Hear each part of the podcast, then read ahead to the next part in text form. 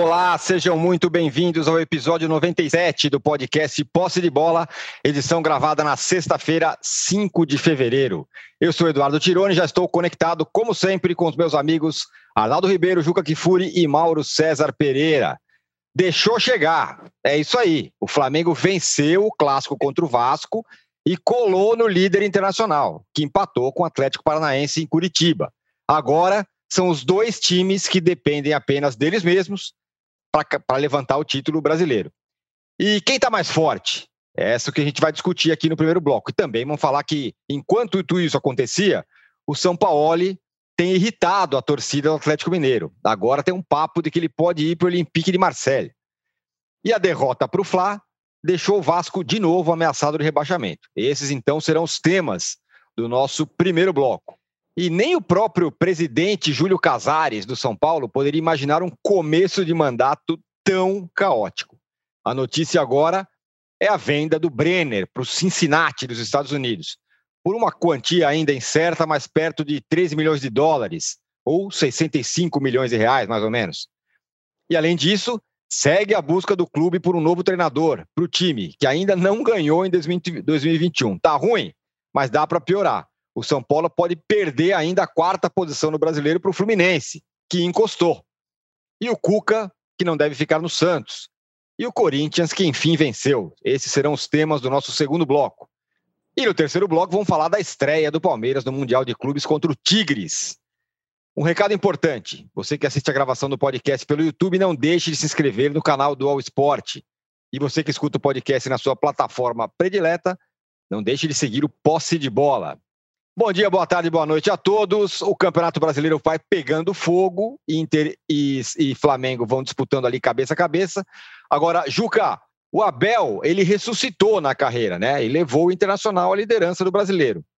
Agora, foi a vez do Ceni ressuscitar no próprio Flamengo e colocar o time de novo na briga.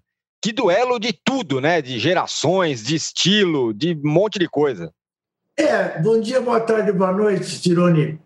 Eu não seria assim tão afirmativo em relação ao Rogério Ceni, eh, na medida em que eu acho que, embora claramente tenha o dedo dele na evolução do Flamengo, devido às dificuldades do Flamengo de ter perdido uh, jogador na zaga, de ter que recuar o Arão, de botar o Diego, mas eu acho que são soluções mais ou menos óbvias as que ele encontrou. Uh, o que aconteceu é que, de, de repente, de novo, os talentos do Flamengo, ainda com o Everton Ribeiro jogando abaixo do que pode, esses sim reapareceram. Né? Reapareceram em grande escala. Né? Apesar do Gabigol seguir perdendo gols que ele não perdia em 2019. Mas, de toda maneira, fazendo gol também, batendo um pênalti com muita categoria, como bateu ontem, né? Bruno Henrique jogando aquele futebol muito parecido com o futebol que sempre jogou no Flamengo. Enfim, eu acho que o que nós estamos vendo são os talentos do Flamengo mais uma vez dando as cartas, preponderando. E aí numa arrancada dessas de assustar Colorado, sem dúvida. Ao passo que o Abel, aí sim, eu concordo contigo, o Abel deu essa renascida, essa ressuscitada no futebol. E ontem, para o bem e para o mal, ficou muito clara a influência dele. Porque ontem o Inter fez um jogo chamado jogo de segurança contra o Atlético Paranaense. Jogou para não perder. Poderia ganhar num lance fortuito, uma bola na trave, como o Rodinei chutou, embora tivesse tomado uma outra né, uh, minutos antes, mas o Atlético Paranaense foi muito mais atuante, muito mais ofensivo, criou muito mais chances de gol, fez o Lomba trabalhar. O, o Colorado praticamente não levou perigo ao gol do Santos. Curiosamente, no final do jogo, tem o lance que dava a marcar pênalti. Eu não marcaria, jamais. O cara fura, a bola bate no chão, bate na mão dele. Mas temos visto pênaltis parecidos marcados no Campeonato Brasileiro. Né? Uh, seria os gremistas acho que desceriam de Porto Alegre invadiriam Curitiba e matariam uh, o assoprador de apito se ele desse aquele pênalti, né? porque ia ser assim a demonstração cabal de que o título está arranjado para o Colorado. Não está, está vendo? Aquele péssimo assoprador de apito ali não apitou o pênalti. Mas, enfim, é, acho isso, Tironi. Acho que não, não, não diria não diria que o, que o Rogério Ceni ressuscitou. Eu nem sei se ele chegou a morrer no Flamengo. Sei, sei que ele ficou sob severas críticas, algumas exageradas, mas acho que ainda seguirão de olho nele. Para mim, ele só tem um caminho: ganhar o Campeonato Brasileiro. Aí sim, aí não vejo dúvida sobre a permanência dele. E não consigo entender porque, embora ele seja um tipo arrogante, que a, arrogância dele seja maior que a inteligência. Não, não discuto se é momento de tirar o Gabigol para botar o Pedro, diante das circunstâncias de cada jogo e da situação de cansaço de cada jogador. Mas dizer que Pedro e Gabigol não podem jogar juntos não honra nem a inteligência e nem a cultura futebolística dele. Porque essa é uma conversa tão antiga, né?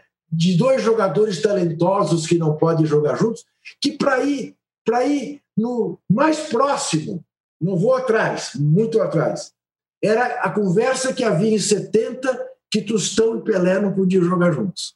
Para com isso. Isso é uma bobagem do tamanho, sei lá de qual tamanho. É uma bobagem do tamanho do Flamengo que é enorme. O Mauro, ontem, quando o Flamengo já ganhava do Vasco, e foi um massacre no primeiro tempo e no segundo tempo um pouco menos, mas mesmo assim, um jogo que não correu risco em nenhum momento, eu dei uma tuitada meio provocativa e a torcida do Flamengo está me xingando até agora, porque eu falei assim: será que a torcida já pode pedir desculpas para o Rogério Ceni? É... Será que só o título vai redimir o Rogério Ceni? Porque, pra, na minha visão, o Flamengo já vem jogando bem há alguns jogos. E agora acho que está com uma boa chance de, de lutar até o fim pelo Campeonato Brasileiro. O Flamengo tem cinco vitórias nos seis últimos jogos. O único jogo que perdeu nesse, nesse período foi justamente para o Atlético, no Paraná, conforme o adversário do Inter ontem, né, que o Inter empatou em 0 a 0 O gol que o Flamengo toma é no momento que o Flamengo está buscando a vitória. O Flamengo está no campo de ataque, o Flamengo está agredindo, está mudando a sua formação para tentar vencer o jogo, para ganhar do Atlético, não para empatar. O Inter ontem quis empatar. Isso resume muito bem o que é o perfil de um técnico do outro. São muito diferentes. Né? É, isso é só uma constatação, tá? Cada um que abrace a sua causa, cada um que se apaixone por uma forma de jogar futebol.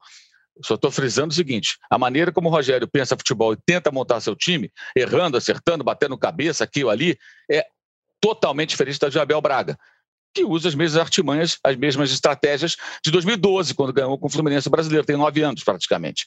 É, repito, não estou aqui nem avaliando que todo mundo que me conhece sabe que tipo de futebol eu prefiro, mas perfeitamente natural que as pessoas prefiram é, um, um, formato de jogo, uma proposta de jogo do que outra. E acho que tem muita gente querendo ter razão, né? as pessoas elas querem ter razão. Por exemplo, o Flamengo vence o quinto jogo em seis. Vou falar do que agora? Ah, vou reclamar do Gabigol. Aí os caras ficam na internet. Ah, tirou o Gabigol, tirou o Gabigol. Também acho que o Gabigol poderia ter continuado ontem, mas vamos raciocinar um pouquinho. Primeiro, por que, que o Flamengo vai jogar domingo, né? Por que domingo? Os outros vão jogar quarta-feira, terça-feira, podia jogar, podia jogar segunda-feira, para ter mais um dia de recuperação. Mas vai jogar domingo, domingo à noite. Quer dizer, isso é uma fraqueza do Flamengo também na CBF. O Flamengo não consegue é, é, é, se impor, mas não, não quero jogar domingo. Os outros vão jogar na quarta, na terça, segunda, eu quero jogar depois, junto com todo mundo. Ah, mas vai ter uma vantagem depois que vai ter uma semana para o jogo do Corinthians. Sim, é verdade. Só que ele vai fazer sete, em menos de sete dias completos, três jogos: segunda, quinta e domingo. Recife, Rio de Janeiro e São Paulo. Bragança Paulista. Né? É, então, acho que mais uma vez o Flamengo tem uma tabela que é ruim, como aconteceu no jogo com o próprio Bragantino no primeiro turno, naqueles quatro jogos em oito dias. Né? É, jogou numa, terça contra o, o, Goiás, numa quinta contra o Bragantino, Corinthians no domingo, teve jogo no domingo anterior com o Vasco, um sábado, aliás, com o Vasco. Então foram oito dias e quatro jogos naquela oportunidade do primeiro turno. E eu acho que o Flamengo aí mostra que não tem força na CBF. Não tem força para fazer uma tabela igual dos outros. É para ter vantagem, não. Para jogar no mesmo dia do Internacional. O São Paulo teve jogo adiado por outra razão, ok. Ou junto com o Atlético. Não, não, vai jogar segundo, vai jogar no domingo. A única vantagem, entre aspas, jogar domingo é que se vencer, ele joga uma pressão para cima do Inter que ele vira líder. Um jogo a mais, vai virar líder. E o Inter vai jogar contra o esporte desesperado, precisando vencer para recuperar a liderança. Isso pode ter algum impacto positivo. Mas do ponto de vista da recuperação, daquilo que, é, que, não, é, que não é imponderável, que é o lógico, que é tempo de recuperação do atleta, colocar os jogadores em condições, o time tem menos um dia. Então, repito, o Flamengo não tem força política na CBF para conseguir, pelo menos, ter o mesmo tratamento dos demais. E vai jogar no domingo à noite. Alguém pode alegar que a televisão, a televisão podia colocar qualquer outro jogo domingo à noite e deixar os postulantes ao título jogando no mesmo dia, ou com intervalo próximo de recuperação dos jogadores. Quando as substituições são feitas no segundo tempo, me parece muito claro que é uma tentativa de administrar, administrar o elenco. O Flamengo jogou o primeiro tempo de novo ontem no campo do Vasco, no campo do adversário, marcando o tempo todo. É, isso é, gera um desgaste muito grande. As pessoas querem ver o time jogando dessa maneira, porque fazia algo parecido em 2019 com Jesus, mas elas ignoram que isso exige condição física numa temporada típica, diga-se de passagem. Né? Então, acho até que o Gabigol poderia ficar, mas vamos raciocinar mais um pouquinho. Quem sairia para a entrada do Pedro? Bruno Henrique? Os três juntos? Espera aí, aí eu acho que não dá no jogo contra o Vasco, 1 a 0 para o Flamengo. O Vasco, que foi um time que não existiu no primeiro tempo, faz mexidas, vai para cima porque não tem outro jeito. Enche mais o meio-campo. Você vai pôr três caras lá na frente. Vai, vai se expor. Ah, não, vou, vou brincar de três atacantes agora. Aí seria maluquice. Aí ele tira o Gabriel. Mas o que, que acontece? O Vitinho, que entrou no lugar da Rascaeta, faz sua primeira jogada. A bola é colocada para o Pedro. O Pedro tenta se livrar da marcação, chuta, a bola vai para escanteio o Ribeiro bate o escanteio e o Bruno Henrique, que ficou em campo, faz o gol de cabeça. Ele que já ia fazendo o gol quando sofreu o pênalti na primeira etapa. Então a conclusão que eu chego é: deu certo a alteração. O Flamengo fez o segundo gol sem o Gabigol, Pedro participou da origem do lance, Vitinho participou e o Bruno Henrique, que ficou, fez o gol, que decretou a vitória, que sacramentou a vitória. Não tem do que reclamar, gente. O Gabigol fica zangado, faz beicinho, tudo é o jeito dele. Ok, paciência. Aliás, se o Gabigol convertesse as chances que perde, como aquele gol cara a cara no começo do jogo, a vitória do Flamengo seria muito mais tranquila. Então ele não tem nem eh, razão para reclamar.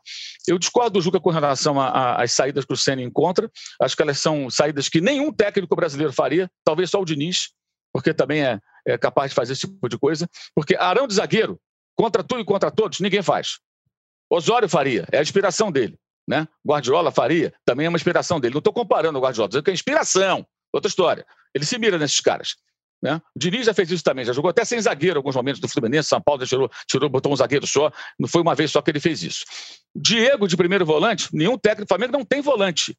Flamengo não tem volante. Diego não é volante, Gerson não é volante. Todo mundo tem que marcar. Daí o desgaste. Todo mundo tem que correr. O Gabigol ontem fez desarmes do segundo tempo. Estava roubando bola Sim. no campo de defesa. Todos estão participando. Então, eu acho que ele, ele primeiro momento, tentou é, retomar o modo 2019, não deu certo. Tentou outro formato, não estava funcionando muito bem, tinha altos e baixos. E no jogo do Grêmio, o Flamengo voltou a jogar dessa maneira. Arrascaeta na esquerda, Everton Ribeiro na direita, Bruno Henrique com mais liberdade, Gabigol circulando muito mais pelo ataque, voltando até na defesa, participando muito. E a diferença que nem Jesus fez, reunir Gerson, Diego, Everton Ribeiro, Arrascaeta, Gabigol e Bruno Henrique, os seis titulares, vários jogos seguidos. Nem Jorge Jesus fez isso. Quando apertava o cara, entrava, sabe quem? Pires da Mota nos jogos do Flamengo para segurar resultado. Se fosse o modo 2019 com aquele elenco, aquele técnico, ontem, talvez o Pires da Mota entrasse para segurar 1 a 0 O Jesus fez isso, gente. Várias uhum. vezes. Várias vezes. O Ceni está sendo mais arrojado do que o Jorge Jesus nesse aspecto. Vamos pensar. O torcedor do Flamengo tem que pensar. Parar de implicância, parar de querer ter razão. Isso é bobagem. Deu braço a torcer, pode até não ser campeão, mas o time está jogando melhor, o time está vencendo os jogos, está se impondo. E eu acho que o Rogério Ceni ele, ele, ele pode ser teimoso, ele tem os seus defeitos e erros ali e tal, mas para mim, muito claro é o seguinte: ele tem coragem de fazer coisas que os outros técnicos não fazem. E ele não está abrindo mão de, um, de, uma proposta de jogo que é uma proposta que foge do nosso padrão. O Flamengo joga plantado no campo do adversário, roubando bola no campo do adversário, atacando o tempo todo. É o time que mais cria disparado situações de gol, era com o Domenech, continua sendo, e que perde também.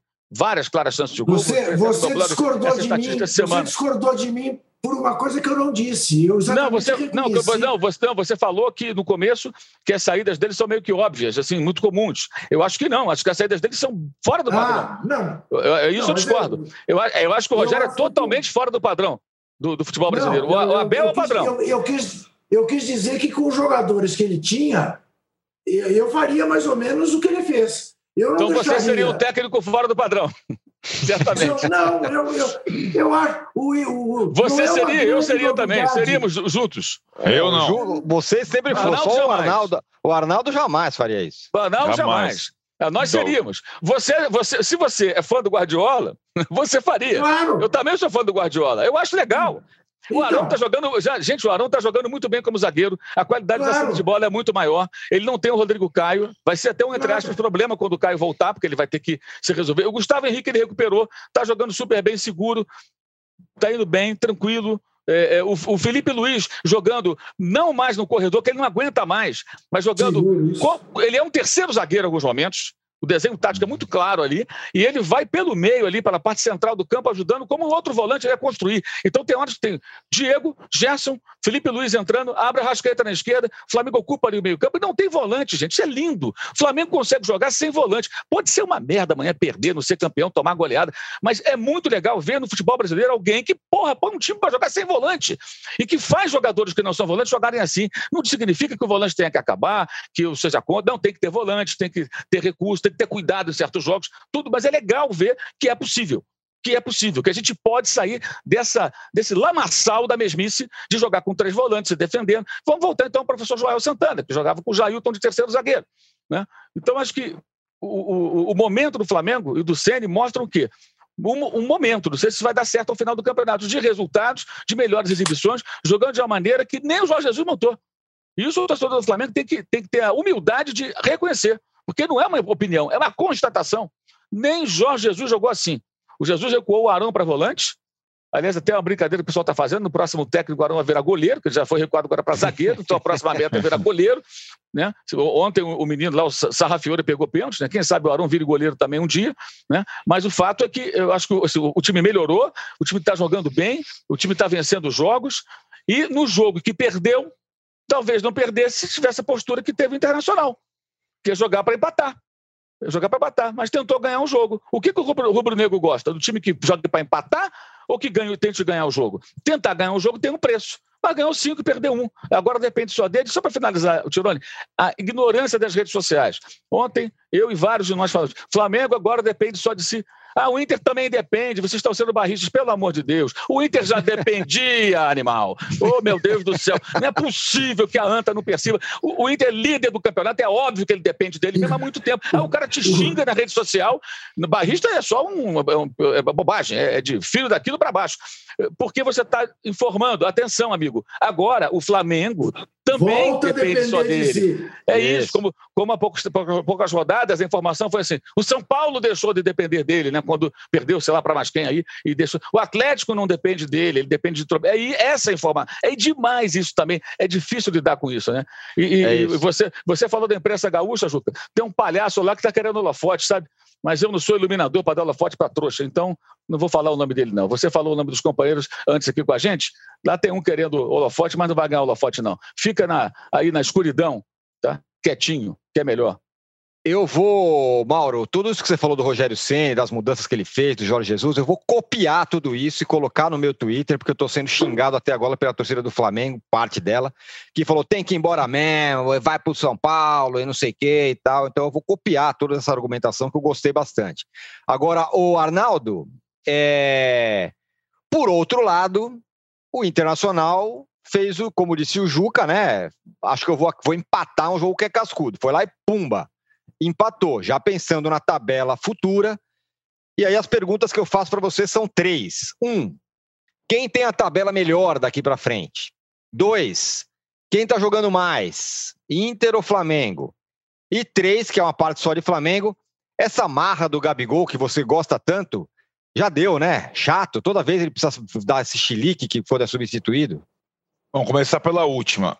Ele é marrento, sempre foi mas é um puta jogador, melhor jogador do futebol brasileiro. E ontem, é, a questão é que não era apenas a, a boa atuação. Ele perdeu um gol, sim, é verdade, no primeiro tempo, mas ele, o Mauro até falou, ele vinha sendo responsável pelo combate, iniciou vários contra-ataques. Esse time tipo de jogo do Ceni, agora com os seis como titulares, só dá certo se os seis se matarem. E eles estão se matando. Sobretudo o Gabigol, acho que talvez pela primeira vez nessa temporada eles estão jogando, como diria o outro, sem a bola daquela forma. E ele tinha acabado de iniciar um contra-ataque perigoso que o Flamengo roubando a bola no campo de defesa, que o Flamengo quase fez o segundo gol. Ele é, ele é marrento, é, ele é complicado. Talvez o Ceni, o Ceni, acho que é uma coisa ainda de, de amadurecimento. O Tirone é muito dinizista e cenista, mas eu, eu gosto mais da foi. frase dele. Na frase dele, são técnicos em formação cada um de um nível. Acho que o Ceni muito mais técnico que o Fernando Diniz, não tem nem comparação. Sempre falei isso aqui. Agora, a sensibilidade do Ceni ainda é uma coisa que a gente precisa uh, uh, imaginar se vai evoluir. Às vezes ele tem algum, então dá, dá um minuto e substitui o cara dali a um minuto. De, uh, não imediatamente depois do cara ter se matado no campo de defesa. Ou não precisa ir na, no microfone cravar, como o Juca falou lá atrás, que, se, é, que Gabigol e e Pedro não podem jogar juntos, que é uma afirmação estúpida. De fato, é. Arnaldo, só um detalhe. Ontem ele falou que os dois vão jogar juntos em algum momento. Sim, Já mudou. Sim. Ontem é. ele falou na coletiva. É. Ah, vai chegar o um momento que eles vão jogar juntos. Então acho que é. já está já tá, já tá admitindo a possibilidade, está revendo. Mas aí acho que tem um detalhe importante, isso que eu falei, que você está tá endossando. A mudança de comportamento do Gabriel. Sem dúvida. Sem a bola. Ele está jogando sem a bola de uma maneira que não jogava normalmente. Acho que isso Perfeito. pesa também para que haja viabilidade dos dois atuarem juntos em algum momento. Sem dúvida. E atende um pouco ao que o Ceni falou. Os caras não recompõem. Sim. O Gabriel está recompõe. Aliás, acho que ele é o símbolo da mudança do Flamengo. Do segundo tempo contra o Grêmio. Porque ali, porque ali o, o Ceni e o time estavam encurralados. Eles vinham de um, de um, de um jogo ruim contra o Atlético o Ceni vinha de declarações polêmicas depois do jogo. O time fez um primeiro tempo razoável, mas saiu perdendo do Grêmio. E aí, aquele intervalo, a coisa mudou, inclusive o comportamento dos jogadores sem a bola, e o, e o Flamengo arrancou ali a partir do segundo tempo contra o Grêmio. Então, essa é a segunda. Essa é a terceira pergunta do Tirone. Né? A segunda pergunta é, sobre quem está jogando mais, eu acho que os dois estão jogando perto do máximo que podem jogar. E aí o máximo do Flamengo é muito mais que o máximo do Inter.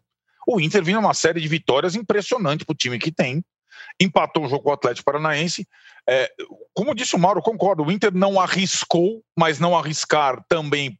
Porque o Atlético Paranaense, tecnicamente, para mim, é um time do nível do Internacional. Não acho é, inferior. E tomou, e tomou ponto de todos os líderes. É, eu não, eu não acho inferior mesmo. É, assim, ah, que jogadores do Atlético jogariam internacional? Vários. Nicão jogaria, por exemplo, titular. É, o goleiro do mesmo nível. Thiago Heleno, mesmo nível da zaga. Jogaria. O time do, do Atlético, tecnicamente, é do nível do time do Internacional. É.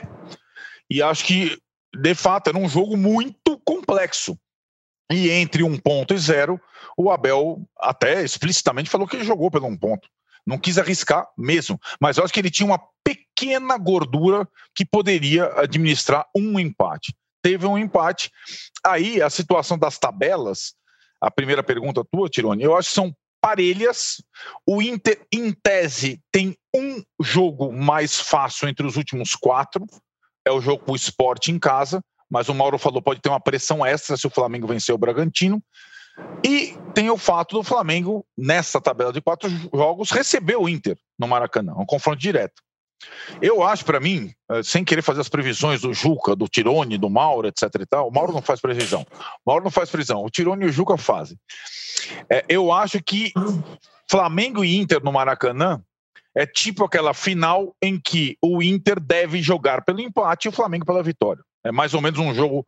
Se o Inter mantiver alguma diferença à frente, acho que possivelmente vai conseguir, por conta dos três pontos contra o esporte, jogar no Maracanã pelo empate, como ele gosta de jogar, e o Flamengo jogar para vencer como gosta de jogar. Vai ser uma final, literalmente, na penúltima rodada, um jogando pelo empate, outro jogando pela vitória. A minha impressão é que quem chegar na última rodada em vantagem vai ser campeão brasileiro. Porém, terão jogos difíceis o Flamengo contra o São Paulo no Morumbi e o Inter contra o Corinthians no Beira-Rio. Corinthians e São Paulo ali indiretamente podem ajudar a decidir o campeonato na última rodada. Então acho muito parelho, acho um final de campeonato colossal, não só pela briga pela liderança, pelas outras vagas. no rebaixamento está incrível, está incrível a disputa. O Fortaleza ganhou, a gente vai falar daqui, disso daqui a pouco. O Fortaleza ganhou, subiu três posições, encalacrou todo mundo, botou o esporte lá embaixo. O esporte joga hoje. O Goiás ganhou do Atlético, ainda tem vida. Então, tá, de fato, lá embaixo está muito emocionante. E a reta final é, é, é, é, assim: são times muito diferentes, Flamengo e Internacional. Olha aqui, seu Arnaldo, eu não faço mais previsões. Já disse na posse de bola passado que esse ano não teremos campeão brasileiro, mas uma coisa eu posso lhe garantir: Corinthians ganhará seis pontos de Flamengo e de Inter. Não então. conte então, com os jogos do Corinthians. Vai jogar Olha... não, não, é, não, essa é uma boa, é um bom fato, Tirone, porque assim, ah, o Corinthians, porque ficou aquela situação ah, se o, lá atrás, se o São Paulo estivesse disputando o título com o Inter, se o Corinthians com o Internacional na última rodada, mas não é essa situação, não é o São Paulo está disputando, é o Flamengo. O Corinthians perdeu de cinco do Flamengo na ida, na tua casa, vai jogar ainda por uma questão da Libertadores, o Corinthians vai jogar para valer, imagino, contra o Flamengo no Maracanã e contra o Inter no Beira-Rio. Pode é. ser o fiel da balança aí. Mostra o escudo de novo, fiel, fiel da balança. Fiel da balança, fiel. mostra. Fiel mostra o escudão. Fiel, fiel da balança, fiel da balança. Fiel aqui, ó. Vai jogar. Joga o Sócrates e Rivelino. Isso, exatamente. É isso. É isso. Maracanã o, Beira-Rio, primeirão. o, o Mauro, é, parece, não parece que foi isso que aconteceu, mas teve um clássico ontem, né? Foi Flamengo e Vasco, mas a é. diferença, sobretudo no primeiro tempo, era tão grande que parecia um time grande contra um time pequeno. E o Vasco vai estar tá encalacrado de novo ali com essa questão do rebaixamento. Até o Luxemburgo falou: não, nossa briga é contra o Fortaleza tal. Fico pensando, um Vascaíno ouvindo isso deve ser doído, embora seja uma grande realidade hoje. Agora. 15, 15 clássicos sem ganhar do Flamengo, é isso, Mauro? 16, eu acho. É, é um ah, negócio. já, já, eu, eu, não sei de cabeça. O Rodolfo, Rodolfo publicou isso ontem, eu vou procurar aqui. É, desde 2016. Eu vou pegar o número certo aqui. Agora, para não dizer que é só um desastre, dá para dizer que no segundo tempo, com uma molecada aí, o Vasco deu uma melhorada, vai? Pelo menos. É, mas aí acho que passa pela postura do time, né?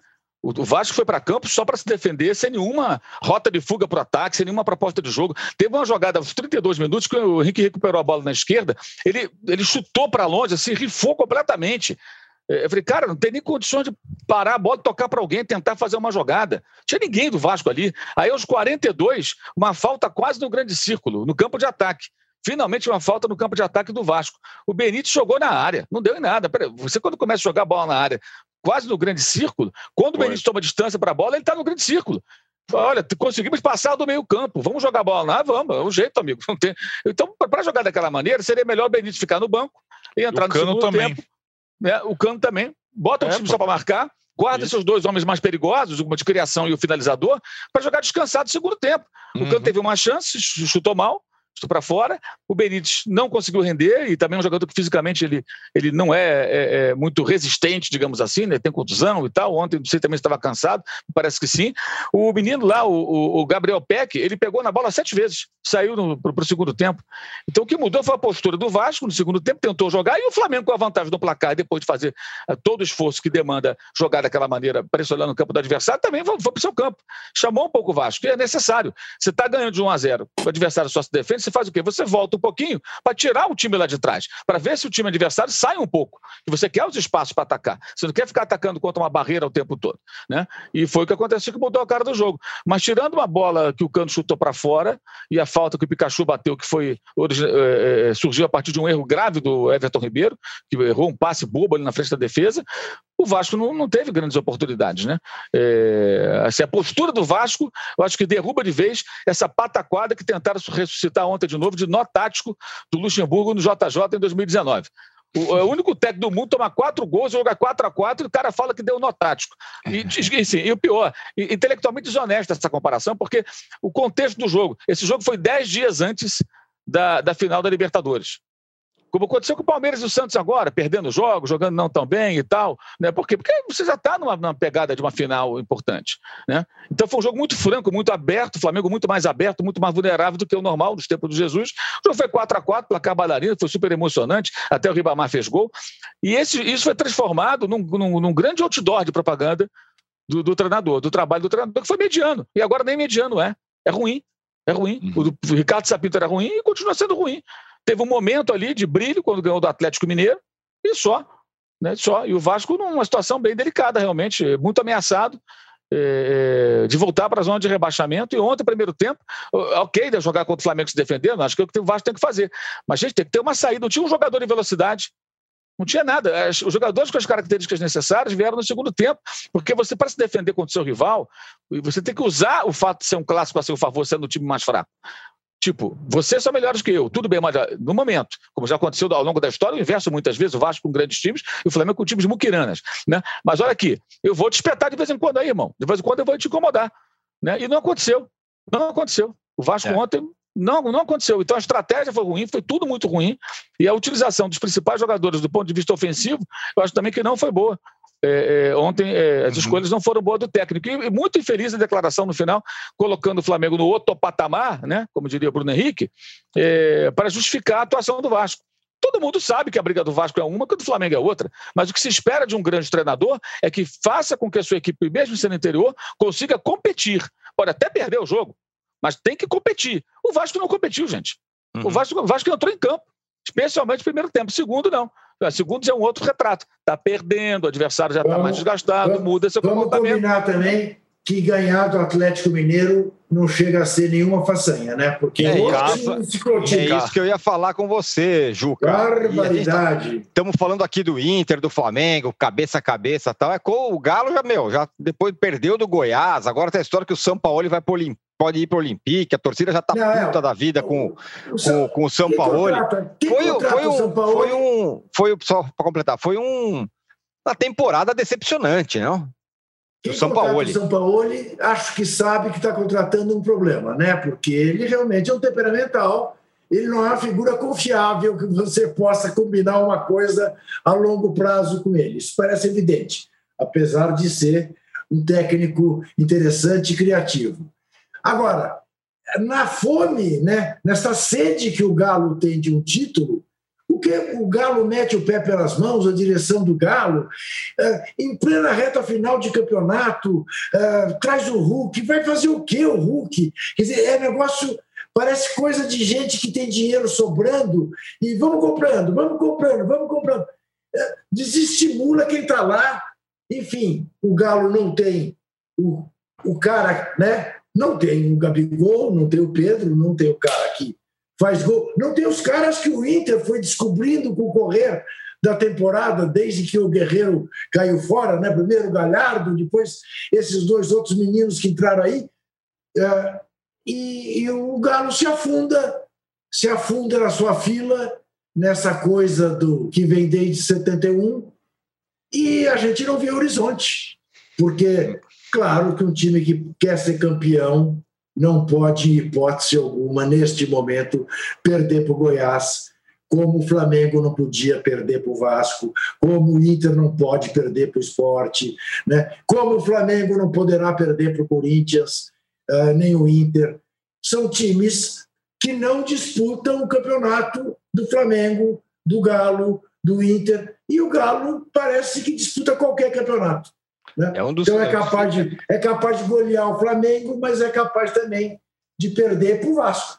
Né? É, um, é, um, Goiás, é, um, é, um, dos visitantes mais inofensivos desse campeonato. Bom, isso. Isso. fechamos aqui o primeiro bloco e voltamos em 30 segundos, porque aí a gente vai falar do São Paulo, que já vendeu o Brenner, já começa o mandato do Casares todo bagunçado, Fluminense que está encostando, likes que o, que o, que o Juca está pedindo, Corinthians, é, o Santos não vai ter mais o Cuca, enfim, tem muito assunto aí no, no segundo bloco. A gente volta em 30 segundos. Eu Quando voltarmos, a gente quer chegar sobre... em 3 mil likes. Eu tenho novidades sobre o São Paulo que eu quero saber se Arnaldo Ribeiro conhece. Boa! Voltamos já. Em 2021, a gente quer que tudo seja diferente, mas a emoção do Brasileirão vai continuar a mesma. É disputa para entrar no G4, briga para escapar do rebaixamento, polêmica com o VAR, enfim. É o maior campeonato do futebol nacional. E com o UOL Esporte Clube você assiste aos jogos do Brasileirão ao vivo no estádio TNT Esportes. Acesse uol.com.br barra esporteclube e assine já. São planos a partir de R$ 13,90 por mês para assistir ao vivo ao melhor do futebol onde você estiver. UOL Esporte Clube, assine já. Estamos de volta para o segundo bloco do episódio 97 do podcast Posse de Bola. É, o Arnaldo Brenner vendido para o Cincinnati. Os valores ainda 13 milhões, 15 milhões de dólares e tal. Tá todo mundo ainda, como sempre, essas negociações, ninguém sabe exatamente o valor. Mas a questão é, o que, que esses primeiros passos da nova administração do São Paulo, do Júlio Casares, sinalizam para o torcedor que dormiu em 2000, 2020 achando que ia ser campeão, acordou em 2021 com medo de não ir nem para Libertadores?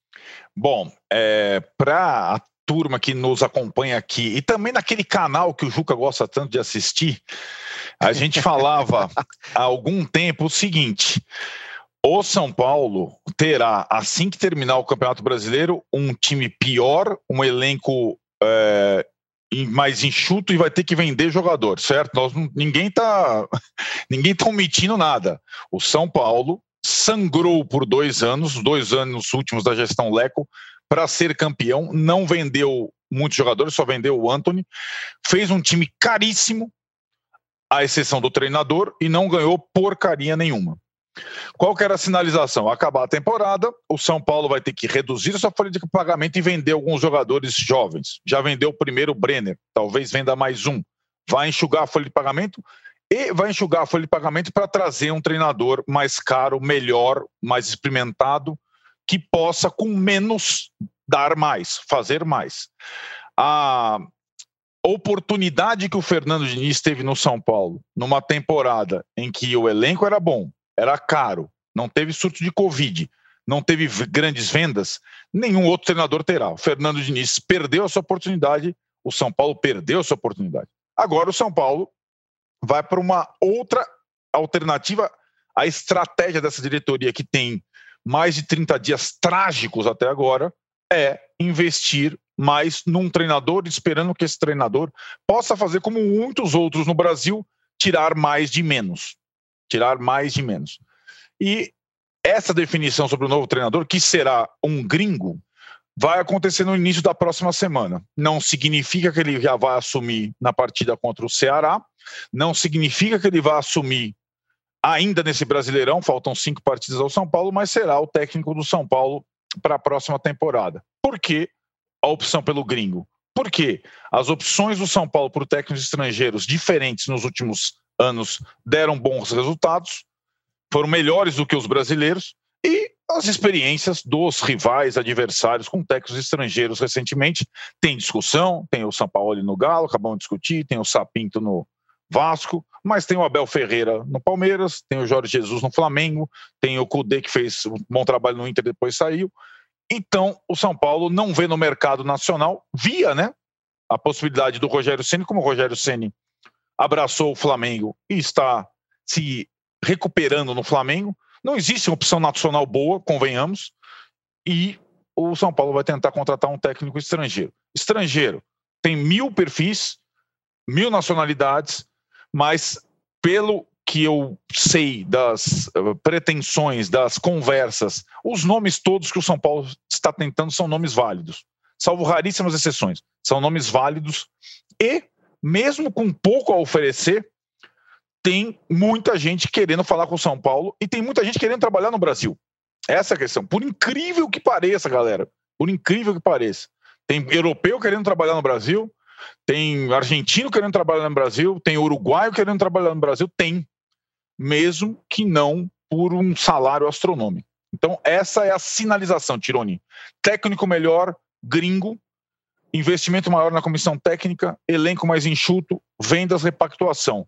As situações dos mais caros, Daniel Alves, Juan Fran, Hernandes, que ganham euros, será revista assim que acabar o campeonato.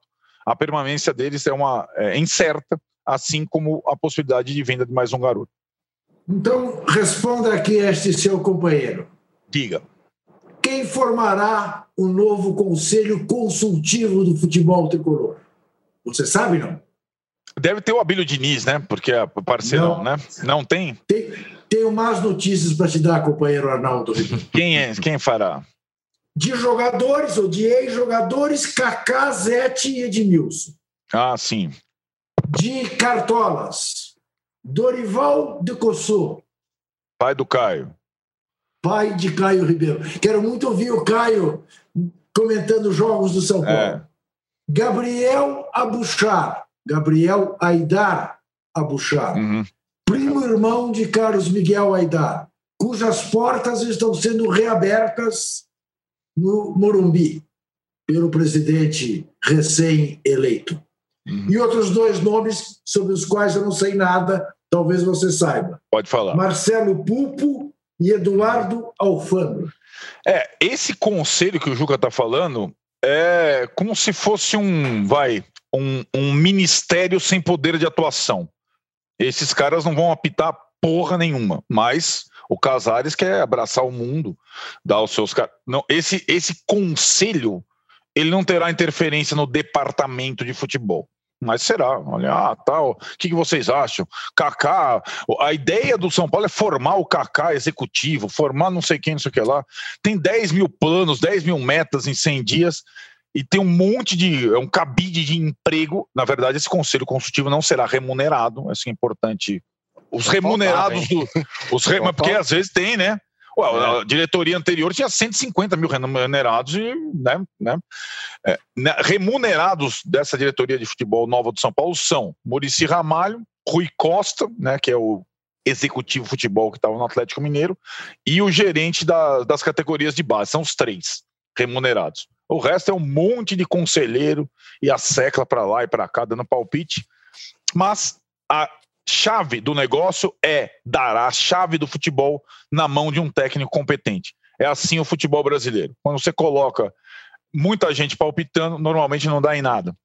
O Mauro, é, entre uma das coisas que ameaçam o São Paulo, além da nova diretoria que a gente já tá conversou um pouco, a venda de jogador, falta de grana, pedindo nove para completar dez, time não ganha de ninguém. A outra ameaça é do São Paulo não ser nem o quarto colocado, porque o Flu está encostando. E o Flu, que vem aí de alguma uma série de vitórias seguidas, é mais um representante do jogo mais simples, vamos dizer assim, certo? Sem dúvida. Eu, o Marcão fazendo aquela receita de sempre feijão com arroz. É, a diferença caiu para três pontos, né? O Fluminense tem um jogo a mais. A grande questão é que o São Paulo não está não tá pontuando. Né, na, na, no final do ano, o São Paulo venceu seu último jogo, foi uma vitória sobre o Fluminense do Maracanã 2 a 1 depois não venceu mais, foi no dia 26 de dezembro. Naquele momento, São Paulo era líder com 16 pontos de vantagem sobre o Fluminense, que era o sétimo colocado. Hoje são três pontos, olha que coisa impressionante. impressionante. A diferença caiu absurdamente nesse período. O Fluminense tomou goleada do Corinthians 5 a 0 nesse período também. É. É, ainda assim, o time tem vencido os jogos, tem 53 pontos, é, 56, São Paulo tem 58, são dois pontos só. Então, se São Paulo perde um jogo, o Fluminense na outra rodada pode superá-lo. É, agora é um incógnito o São Paulo, né? o que, que, vai acontecer com São Paulo, com o técnico interino, como é que o time vai reagir.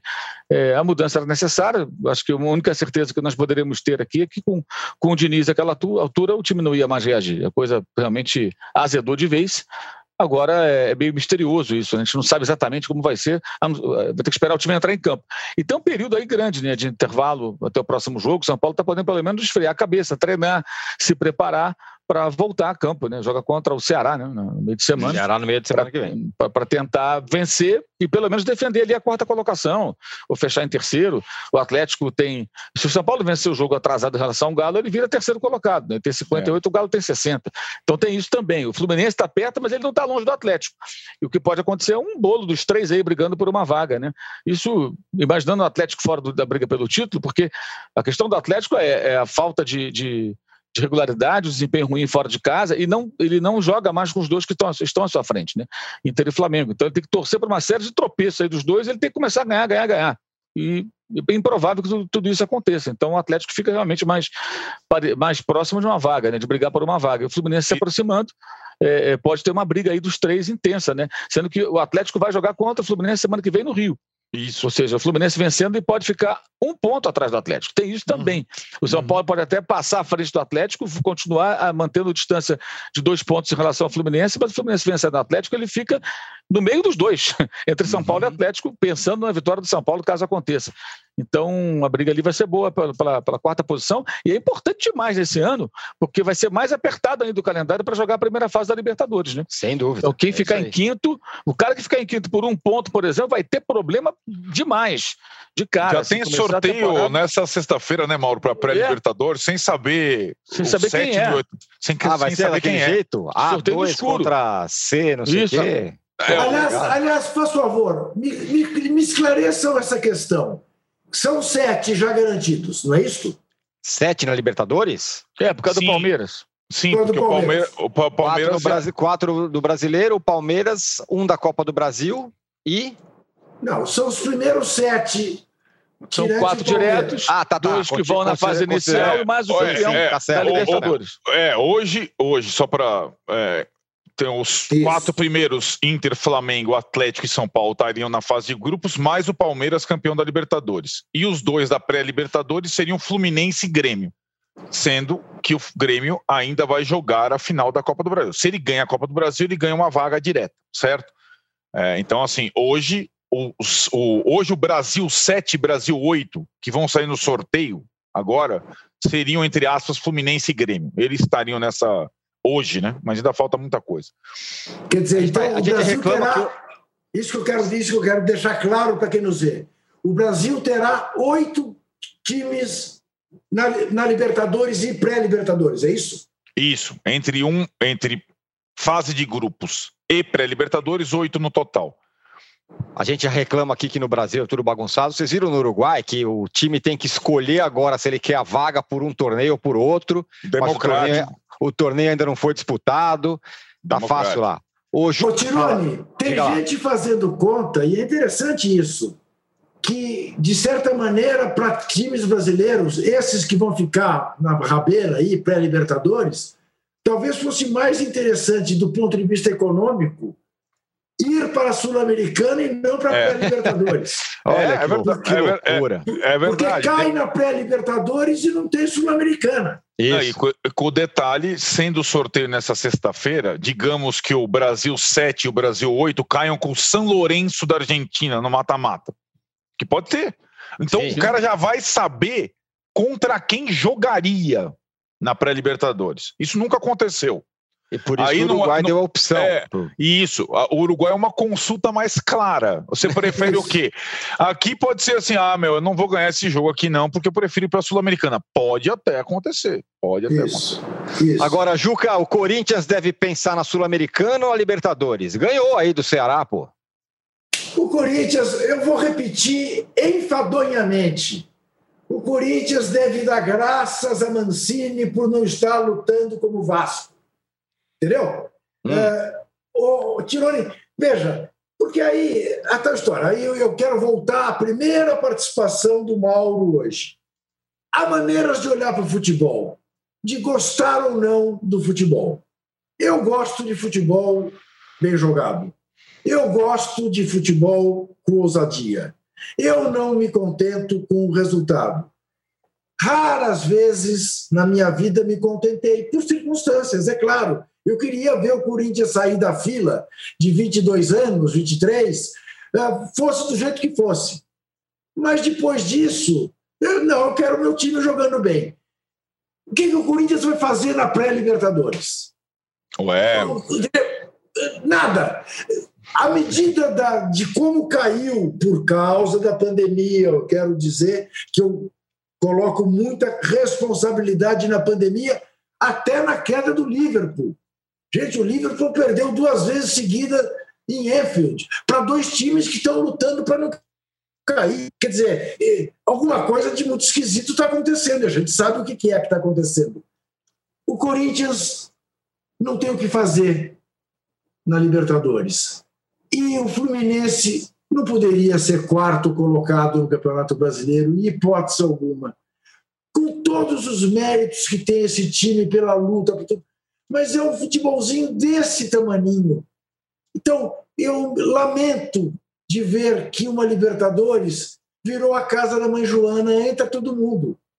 Não entra por qualificação técnica, entra porque está fácil entrar. Então, eu não tenho Eu, honestamente, disse aqui um milhão de vezes, num determinado momento do campeonato, que eu estava me divertindo, ou pelo menos tinha com que me distrair, porque eu olhava para a parte de cima e acompanhava, e olhava, torcia para os times não ultrapassarem o Corinthians. Não estou fazendo essa torcida em relação a Libertadores, em hipótese alguma. Uh, acho que o Corinthians fez o papel medíocre que estava reservado a ele, porque medíocre era a direção do Corinthians, como medíocre continua a ser a direção do Corinthians.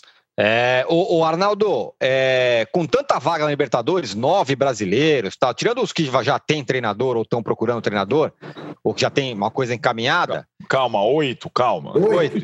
Ah, sei lá, mas sabe como é que é, capaz de ter mais.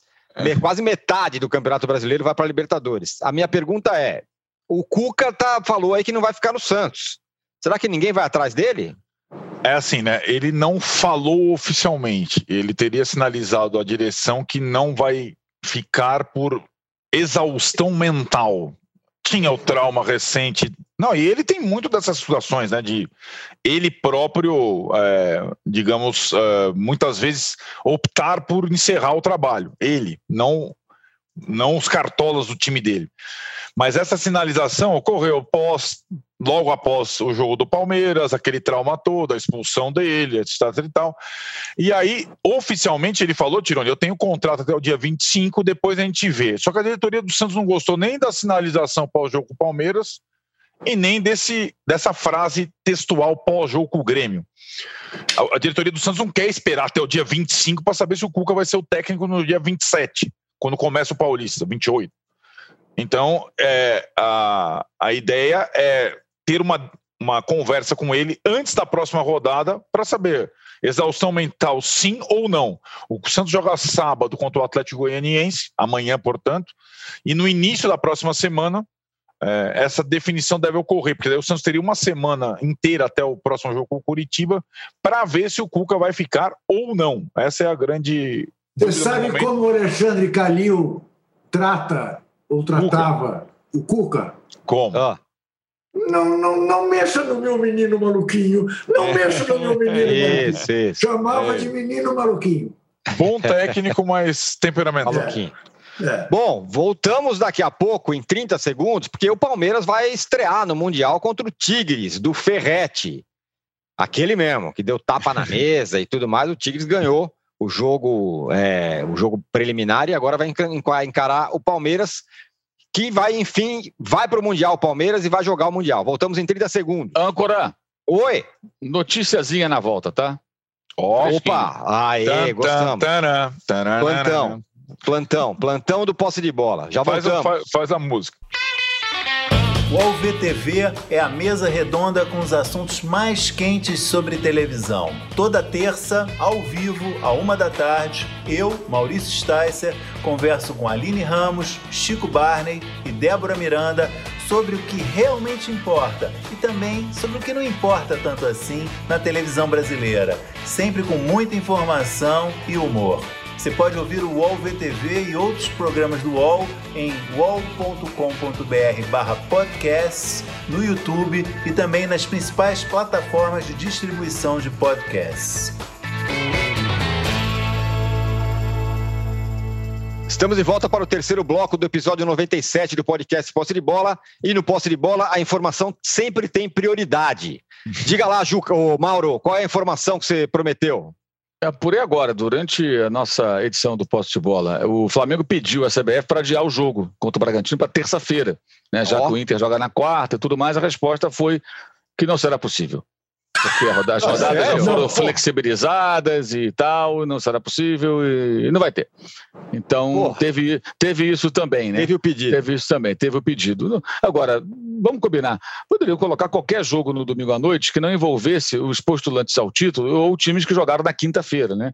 Quer dizer, tem time que jogou na carta, tem time que não jogou, sei lá, tá tudo espalhado essa rodada. É, isso, isso aí, eu não. Veja bem, não estou aqui alimentando a teoria da conspiração, mas isso só dá margem para quem vê teoria da conspiração ficar repetindo as mesmas coisas. Quer dizer, a CBF é. ela não zela por nada. Quer dizer, pô, vem cá, tem quatro times aqui brigando para as. Pô, vamos botar esses caras jogando no mesmo dia, o mais próximo possível, né? Qual, qual o critério, né? O Flamengo jogou é. segunda-feira. Quer dizer, quando o Flamengo entrar em campo, às 20, 15, 20, 20 mais ou menos no domingo, não terá nem completado é, é, é, sete dias de que saiu de campo do jogo contra o esporte no Recife na segunda-feira. Então é. É, é. ridículo. Aí depois fica uma semana sem jogar e poder jogar na terça-feira seria uma boa, porque aí o Flamengo teria mais tempo, ficaria também longe do jogo do Corinthians, todo mundo mais ou menos com as mesmas condições, né? É, é, é, é, bizarro, mas também evidencia, na minha opinião, que o Flamengo não tem força na, na CBF, que é a segunda vez que isso acontece. O Juca perguntou o período de vencibilidade do Flamengo diante do Vasco, e o Rodolfo Rodrigues publicou antes do jogo 16 jogos, então agora são 17, sendo que dos últimos 1, 2, 3, 4, 5, 6, 7 jogos, os últimos foi um empate e 6 vitórias do Flamengo. Muito bem. Bom, tá, dado, tá dada a informação, então, portanto, o Flamengo pediu a mudança e a CBF falou: não, não é possível. É, o Juca, pelo que o Tigres jogou lá contra o Ulsan Hyundai da Coreia, jogou ali, ganhou na Bacia das Almas, suado. É, dá para o Palmeiras, Palmeiras ficar com receio ou não? Claro que é. E... Claro que é para ficar com receio. O, o, o, o... Âncora, e eu vou te devolver a pergunta de uma maneira diferente. Hum. Uh, tem motivos o palmeirense para ficar preocupado com o Tigres depois da inconvincente vitória que ele viu ontem sobre o ingênuo time coreano do Ulsan? E eu pergunto ao torcedor do Tigres: tem motivos o torcedor do Tigres para ficar preocupado com o Palmeiras depois de ver a inconvincente vitória do Palmeiras sobre o Santos na final da Libertadores? É, cada jogo é um jogo, diria o conselheiro Acácio. O Tigre jogou ontem com o medo do ridículo. Aquele mesmo medo que os times brasileiros têm quando pegam um árabe ou um asiático pela frente sem tradição. E que leva, às vezes, a ser eliminado por um Mazembe, ou por um Tolima, que não é nem asiático nem uh, africano. Mas o medo do, do, time desconhecido, do time que não tem tradição, ganhar é bater em bêbado, perder é uma vergonha. Acrescido ao fato para o Tigres da coisa latina, de, que é o frio no estômago quando vai jogar uma estreia coisa que o Tigres não terá domingo, porque já passou pela estreia. Quem vai estrear é o Palmeiras. Ah, o time é de veteranos, o time mostrou-se lento, eh, não deu conta da rapidez dos sul-coreanos. Ontem, vai jogar contra o Palmeiras sabendo que tem diante de si um clube de mais glórias, de mais tradição, de mais nome, mais de franco atirador do que contra o Sam, que tinha obrigação de vencer, com um centroavante que dizem, não é? Ter o vício de gols, que é o Gignac. É, é jogo complicadíssimo e te digo mais, para o palmeirense valorizar na hipótese de vencer. Entre outras coisas, porque unifica o título das Américas. Passa a ser o Palmeiras não apenas campeão da América do Sul, mas o campeão da América. Mas é jogo complicado, não espere facilidade, é jogo dramático. Três horas da tarde de domingo. Lembremos qual foi o time brasileiro, campeão ou não, que se saiu airosamente nas semifinais de Mundial de Clubes. Não houve. Não houve. Quem você dissesse, opa, jogou e sem, não tomou susto. Não houve. Contra adversários, em regra, pouco qualificados. Né? Ah, quando pegou um mexicano, que foi o Grêmio que pegou, pegou o Pachuca, e foi um drama para ganhar de 1 a 0. E eu quero te lembrar, com o México, o Brasil perdeu lá atrás a Copa das Confederações de 99, de 4 a 3, perdeu a final da Olimpíada em Londres e não ganhou aqui em Fortaleza na segunda rodada da Copa do Mundo no Brasil. Então é bom é bom vestir as sandálias da humildade e não achar que Tigres é moleza, porque não será. Jogo dramático pela frente. O Arnaldo, é... o Palmeiras campeão da América, campeão da, da, da, Libertadores, chega nesse Mundial, num mundo pandêmico, Então tem ali uma ponta de esperança de que, se se puede, né? Independentemente de ter que passar pro Tigre, pelo Tigres, mas, mas projetando ali o, o, a final. É, mas eu, eu tô com o Juca. Eu acho que a semifinal é super traiçoeira, sempre é, ainda mais essa, nessa edição. Sim, é verdade, é, é uma temporada atípica, tanto atípica que o Bayern de Munique está jogando hoje, né? O Mundial tá lá, os caras já estão jogando lá, o Bayern de Munique está jogando hoje na Alemanha, contra o Hertha. Aí vai chegar às vésperas da estreia dele na segunda-feira. O Bayern de Munique, desta vez, a gente falava aqui, tem uma coisa muito diferente em relação aos outros mundiais. A o mata-mata da Champions League, que normalmente acontece nesse período, é, vai suceder o Mundial. O Bayern tem 10 dias depois para começar já a jogar o mata-mata da Champions League com, com o Alásio. Normalmente o europeu que chega para disputar o Mundial, ele tem um mês, 45 dias para jogar o mata-mata da Champions League, quando o Mundial é em dezembro, né? Não tem essa preocupação. O Bayern tem uma folga na liga dele, na Bundesliga, mas a, a, a, prioridade, você, você tem informação, aí você tem informações alemãs, né, não é, Tironi? É óbvio que a já, prioridade. Já é óbvio que a prioridade do Bayern é a Champions League, é defender o título.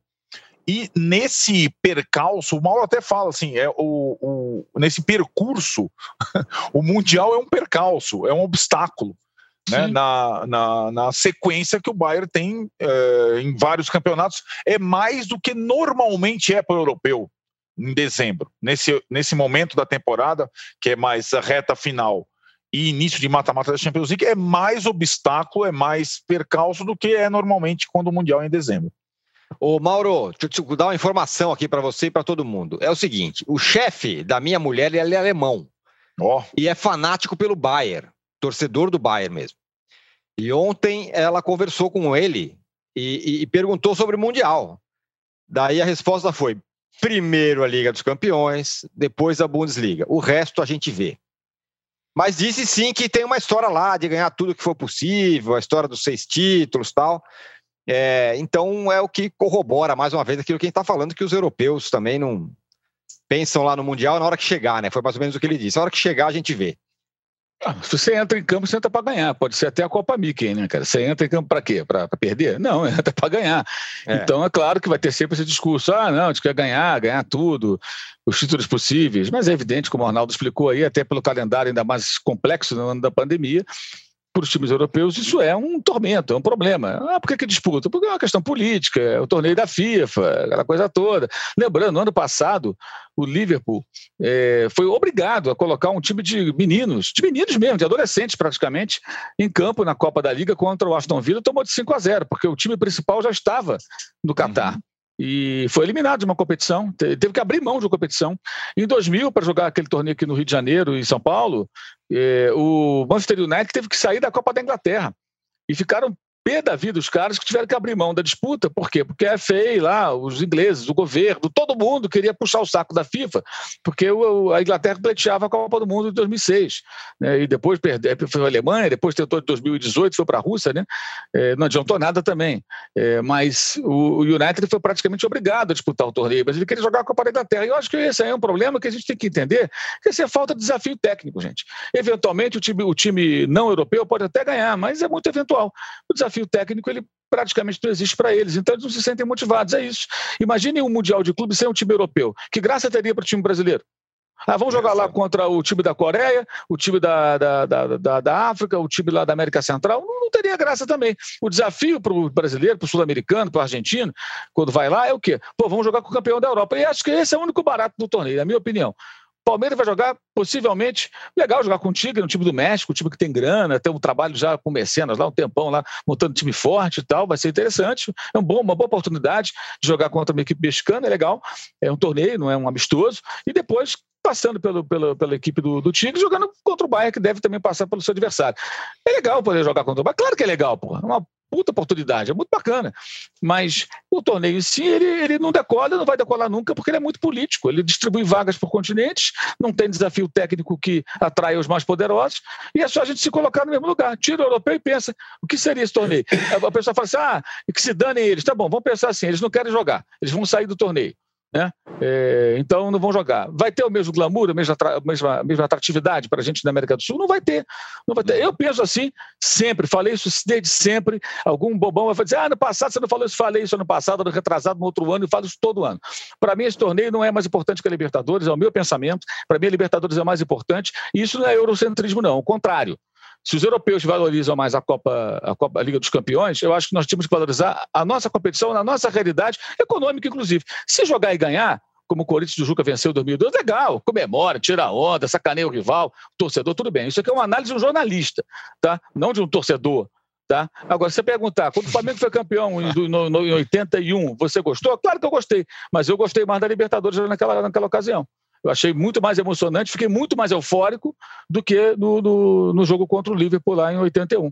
E achei legal, aí tive a oportunidade de acompanhar lá o, o jogo que o pessoal sacaneia, fala aqui, é que é? É, o troféu de igual para igual, porque foi um raro momento que o time sul-americano, por acaso foi o meu, conseguiu fazer um jogo bacana, um jogo, um jogo com a bola, enfrentando, não ficou de só contra as cordas se defendendo. Mas é legítimo também jogar assim para tentar ganhar. Eu só acho assim que é, é, a gente tem que repetir isso todo ano. E é muito claro o porquê disso tudo, porque a FIFA não foi capaz de criar um torneio realmente atraente. E a Liga dos Campeões, e é, o medo que ela tem é o dia que a Eurocopa for mais legal do que a Copa do Mundo, na visão dos europeus, eles começarem a dar uma banana para a Copa do Mundo. Porque é o que acontece no âmbito dos clubes. Né? O, uhum. o, torneio da UEFA, o torneio europeu de clubes, é mais importante para eles do que qualquer mundial que a FIFA consiga produzir. E esse jogo político é, é, é, não favorece, porque ela criou um torneio em que você dá uma vaga para a Oceania, mas a Oceania não tem vaga na Copa do Mundo ter que jogar repescagem, não sei com quem. E são 32 isso. seleções, mas no torneio de meia dúzia de times, a Oceania tem, tem vaga. garantida, né? Então isso, isso evidencia o que é uma Copa das Confederações de clube, na verdade. Não é a Copa do Mundo. Eles vão tentar fazer, querem fazer, né? No final desse isso. ano, com não sei quantos, não sei onde que vai enfiar isso no calendário. Mas essa é a questão. No fundo, gente, tudo é uma disputa. UEFA, FIFA, é, é, o presidente da UEFA, da FIFA era da UEFA, agora está da FIFA. É cada um querendo defender o seu.